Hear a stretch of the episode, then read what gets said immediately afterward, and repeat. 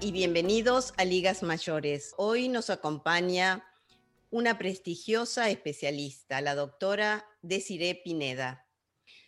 La doctora Pineda es especialista en endocrinología y medicina interna. Completó una beca de endocrinología de tres años en el Instituto Nacional de Diabetes, Trastornos Digestivos y Renales del Instituto Nacional de Salud de los Estados Unidos. Recibió su título de medicina interna en la Universidad de Connecticut. La doctora Pineda es nativa de Washington y creció en República Dominicana, donde se graduó summa cum laude como doctora en medicina en la Universidad Pedro Enríquez Ureña. A continuación, obtuvo el premio del Servicio Nacional de Investigación para realizar investigaciones en el Instituto Nacional de la Salud de Estados Unidos. Actualmente es la presidenta de la Sociedad Médica de Washington, D.C. y delegada de la Asociación Médica Estadounidense para el Distrito de Columbia. Su práctica es multicultural y está al servicio de múltiples comunidades. Ha publicado innumerables artículos en revistas científicas y libros y ha participado en múltiples programas de investigación. Actualmente imparte conferencias en temas relacionados a diabetes y nutrición, tanto a nivel local como internacional. Muy bienvenida al programa, doctora Pineda. Es realmente un honor tenerla aquí con nosotros hoy. Muchas gracias por invitarme. Es un placer para mí estar aquí. Doctora, muchísimas gracias por estar aquí con nosotros. Eh, aunque en este programa vamos a enfocarnos en la diabetes tipo 2, nos gustaría empezar eh, pidiéndole que nos eh, explique cuál es la diferencia entre la diabetes tipo 1 y la diabetes tipo 2 y por qué la diabetes tipo 2 es conocida como la diabetes del adulto mayor. Realmente hay varios tipos de diabetes. Los más uh, comunes es el tipo 1, que es la, la, que nosotros llamamos autoinmune, o se produce más en niños. En, no sabemos bien por qué el pase, pero como es como el 5% de las personas tienen este tipo de diabetes.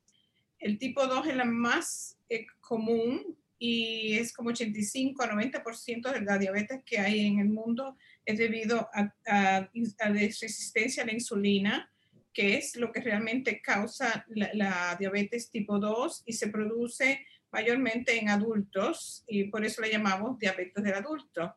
Y la de tipo 1 se padece más en los niños o en jóvenes. Hay otros tipos de diabetes que son una eh, mezcla de los dos. Subiendo el tipo 1 también puede aparecer en adultos, pero ya eso es mucho más raro y hay otros tipos como las estacionales y las de los niños pequeños, pero el, tipo 1 y 2 es lo más común. Eh, ¿Y cómo se diagnostica la diabetes 2? La diabetes 2 lo, se diagnostica con un test regular, un test de sangre.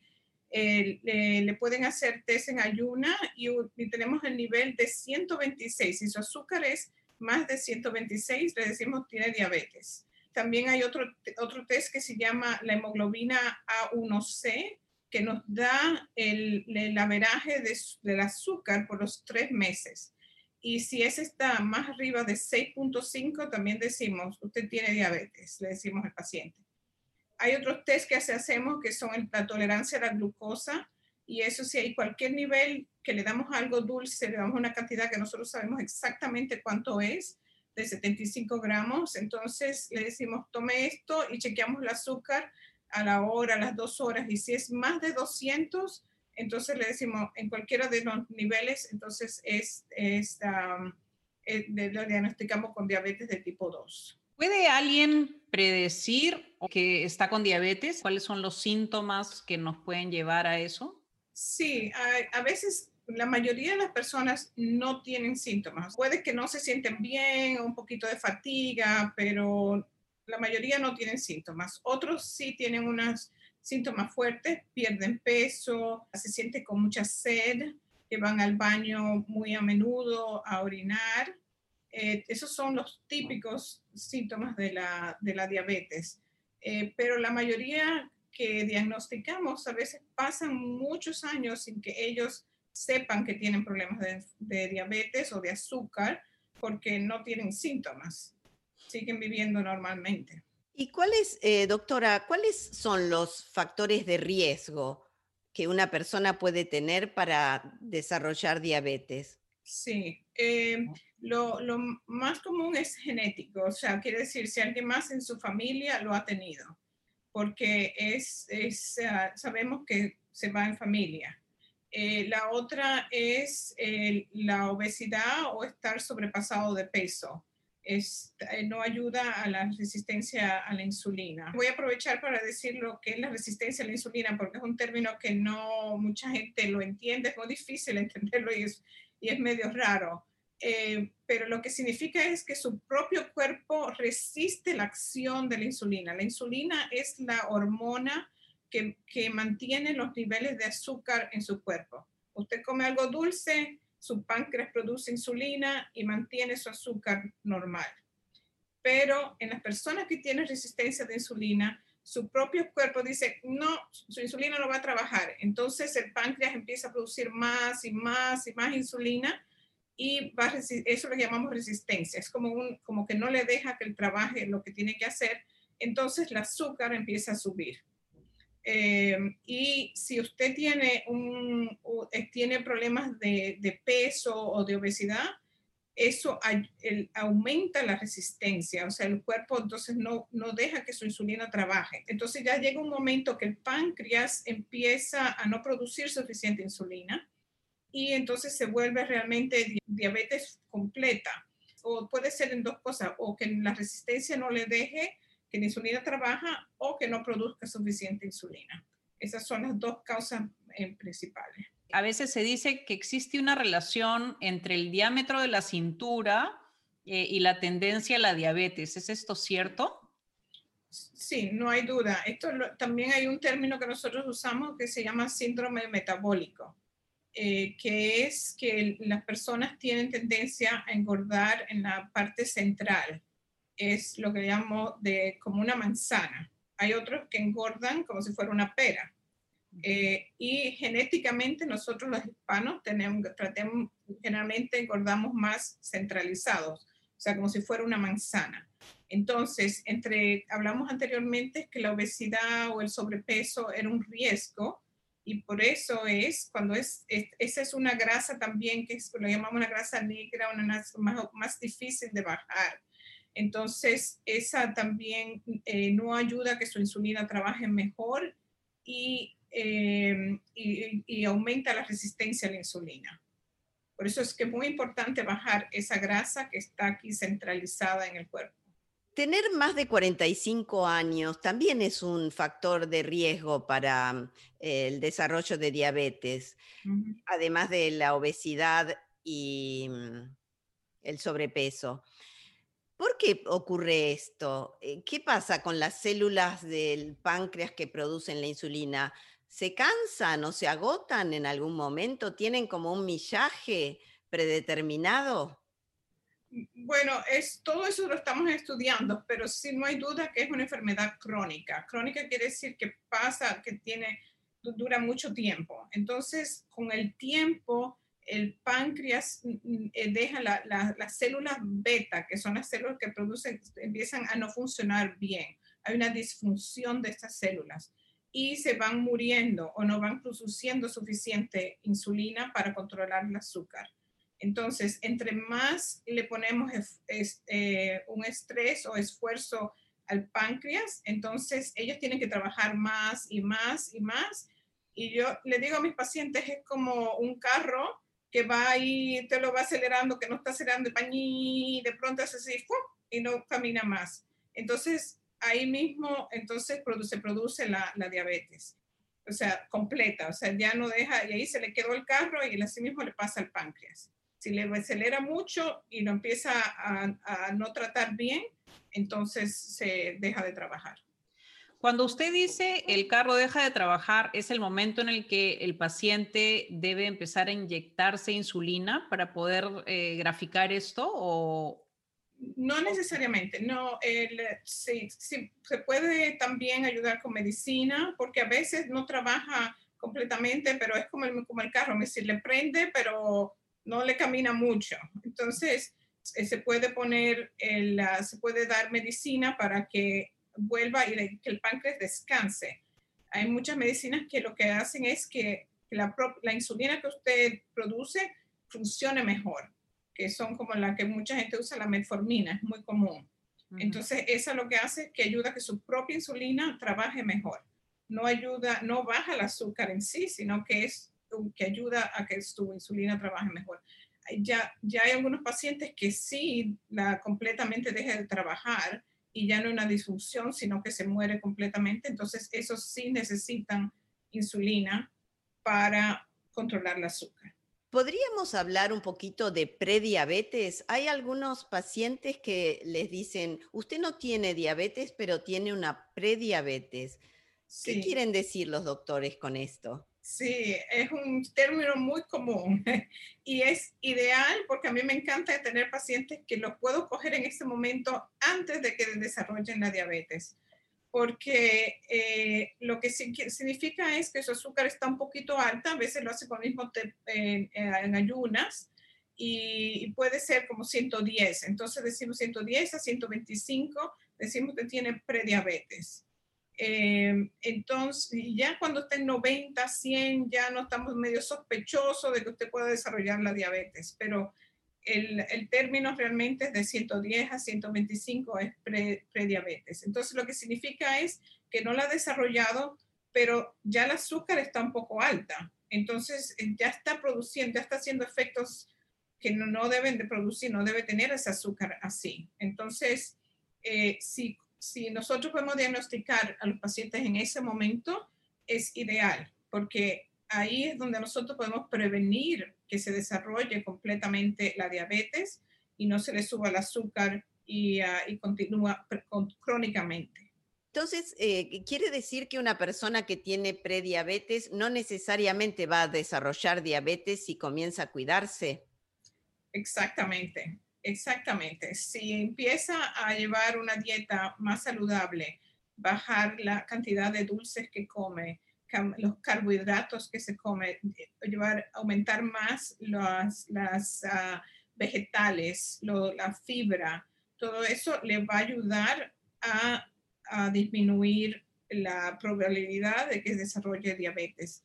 El, el caminar, el ejercicio, actividad es sumamente importante también. Son dos cosas, lo de la dieta y la, la actividad, aumentar la actividad que se ha demostrado 100% de que ayuda a disminuir la, el, desarrollo de la diabetes completa. Y si la diabetes ya ha aparecido, eh, ¿siempre hay un deterioro o es posible también tener una diabetes controlada? No hay duda de que la puede controlar 100%. Es, ah, eh, a lo mejor va a necesitar medicina, pero sí es muy importante la, la, dieta y el ejercicio y con medicina la puede controlar completamente y puede, puede hacerlo como eh, no tener ninguna complicación debido a la diabetes o debido al azúcar alta. Sí se puede controlar. Cuando un paciente no controla su diabetes, ¿cuál es el impacto de la enfermedad en los distintos órganos y tejidos? Sí, hay, hay realmente hay tres tejidos que se afectan más. Uno de ellos, los ojos, eh, que es la diabetes es la causa número uno de ceguera en, el mundo entero. Uno no lo ve, eso lo tiene que ir al especialista, pero poco a, poco, a poco los vasos sanguíneos en detrás de, lo que uno ve se van deteriorando y causa ceguera. Ese es número uno. El otro es eh, los riñones, que y podemos hacer test eh, o exámenes que nos dicen si está progresando o no eh, y darle medicinas para prevenir eso. Es muchos de las personas que están en, están en diálisis es debido a que han desarrollado diabetes y que le ha afectado los riñones, no se han cuidado por la azúcar por muchos años y ha dañado los, la circulación que, de los riñones en sí. Y el otro que es muy común es el sistema neurológico, más que todas las terminaciones es, viendo los pies, hay una neuropatía muy dolorosa eh, que le dan los pies, no siente bien, hay personas también que tienen problemas de memoria, eh, y en todo eso. esos son los tres órganos más o sistemas que se afectan más. Claro, el cuerpo entero no funciona bien cuando hay un azúcar muy alta, o sea, le afecta a todo, eh, en la circulación en toda su parte del cuerpo, pero esos órganos son los que realmente eh, son los más afectados. O sea que es fundamental mantener el azúcar en la sangre lo más cerca de lo normal posible con el ejercicio, la dieta y las medicinas para evitar todo este tipo de complicaciones, ¿verdad? Eh, precisamente, sí. Porque uno, mucha gente dice, ay, eh, no, no quiero insulina porque me va a hacer más daño. Yo conozco a alguien que empezó insulina y se murió. Bueno, ah, lo que pasa es que lo ha empezado muy tarde. Entonces, claro, entonces ya no tiene salvación en el sentido de que ya no le pueden cambiar las complicaciones que han tenido. Pero si le empieza temprano, no hay que tenerle miedo a la insulina. Hay que, si la insulina la necesita, si su doctor dice la necesita ahora, no quiere decir que se va a morir, al contrario, es, le va a ayudar a controlar la, insulina y le va a ayudar a controlar el azúcar. Entonces, es, eh, es muy importante que tome, si eso es lo que necesita para mantener el azúcar bajo control. Doctora, ¿por qué es que se dice que los pacientes eh, con diabetes deben de tener especial cuidado con sus uñas, uñas de las manos y de los pies? Sí, como mencioné anteriormente, una de las complicaciones más ah, comunes es la parte neurológica, entonces se pierde la sensibilidad de, en los pies precisamente. Entonces, si hay una cortada, y cuando hay azúcar alta tampoco se, una de las complicaciones que hay es que uno no puede sanarse rápidamente, o sea, no, no se cura rápido, la, cualquiera cortada, entonces se va formando una llaga, pueden perder los dedos de los pies, pueden perder el pie, eh, se forma gangrena, entonces por eso es que es muy importante que se mantengan bien cuidados, que usen medias cuando camina, que usen zapatos con medias. Todo eso es súper importantísimo, porque cualquier cosa, si, si, no tiene la azúcar bien controlada o tiene una neuropatía, eh, van a tener problemas. Doctora, quería saber por qué es que los pacientes de diabetes eh, se dice que tienen más riesgo de ser afectados en caso de contraer el coronavirus los pacientes que tienen coronavirus eh, generalmente le afecta el sistema inmune. Entonces, ellos, si tiene, si tiene diabetes, la misma, como la misma forma que le dije que los pies tienen que cuidarlos, no pueden sanar bien. la, la, causa precisa todavía no la sabemos, o sea, de por qué ataque más, pero generalmente si eso pasa con cualquier enfermedad, si uno tiene enfermedad y tiene la insulina muy alta y tiene, tiene que sanar y todo eso, no, no, no, no sana rápidamente como debería de ser. Y como este, este virus produce tanto daño interno, entonces hay la capacidad de recuperación y la capacidad de sanar los tejidos está disminuido en la diabetes y eso es lo que creemos hasta ahora. Pero hay muchos más detalles que estamos todavía en evaluación. Se dice que la población hispana eh, tiene la diabetes casi como una plaga, ¿no? Eh, ¿Por qué? ¿Qué relación? ¿Existe algún estudio que explique por qué en la comunidad hispana la diabetes está tan expandida? Sí, no hay duda. Eh, lo, lo, que nos pasa a nosotros es que lo llevamos en los genes. O sea, viene de una generación a otra generación y eso es muy genético. La otra cosa es que tendemos a ser más gorditos que, la, que otras personas. Entonces, a, veces, y, y, ahora estamos viviendo una vida muy eh, que no nos movemos mucho, sí, no nos movemos mucho, estamos más eh, sentados en la computadora, todo eso hace que no, que no, no usamos el azúcar para trabajar y para hacer cosas. Eh, la otra cosa es nuestra dieta, que es muy rica en carbohidratos, o sea, tortillas, pan, eh, arroz, hacemos el arroz con papas, eh, todo muy basado en, en, carbohidratos y realmente deberíamos de poner más eh, énfasis en los vegetales y en la proteína. y la parte más pequeña del plato debería de ser los carbohidratos, que son las harinas, en otras palabras. Y hablando de alimentación, eh, ¿la persona con diabetes no puede tomar alcohol o cómo se dosifica el consumo de alcohol? Bueno, el, alcohol no, no en, exceso no es bueno para nada, o sea, para cualquier cosa, o sea, que incluyendo para la diabetes. Eh, pero un trago de vez en cuando no le va a hacer daño, o sea, eso no le va a producir ningún problema. Hay algunos que son, mm, tienen más carbohidratos y producen, aumentan más el azúcar, como son las cervezas, eh, que tienen más calorías en carbohidratos, como dije anteriormente, y hay otras que tienen menos, el vino, cosas así, pero eh, un trago de vez en cuando no le va a hacer daño. O sea que podemos brindar para nuestros cumpleaños. Tranquilas. Una vez al año. Le quería preguntar algo acerca de, cómo es el seguimiento de los, de los pacientes con diabetes. Ellos eh, necesitan mucha educación y aprender mucho sobre la enfermedad, pero también eh, necesitan de un equipo profesional que los siga, ¿verdad? Sí, no hay duda. Pues, empezando con su doctor, eh, debe ver su doctor cada tres meses a seis meses mínimo para que le hagan los chequeos de azúcar. Ya cuando está controlado sería dos seis meses. Eh, y si tiene una enfermedad leve, pero generalmente cada tres meses es lo ideal. Eh, para hacerle sus exámenes de sangre, estar seguro de que no tenga ninguna complicación.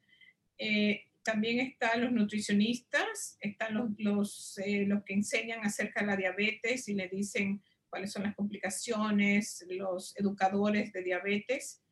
todo es un team, la, la, que trabaja el asistente al doctor, todos ellos necesitan trabajar en grupo para, para ayudar al paciente.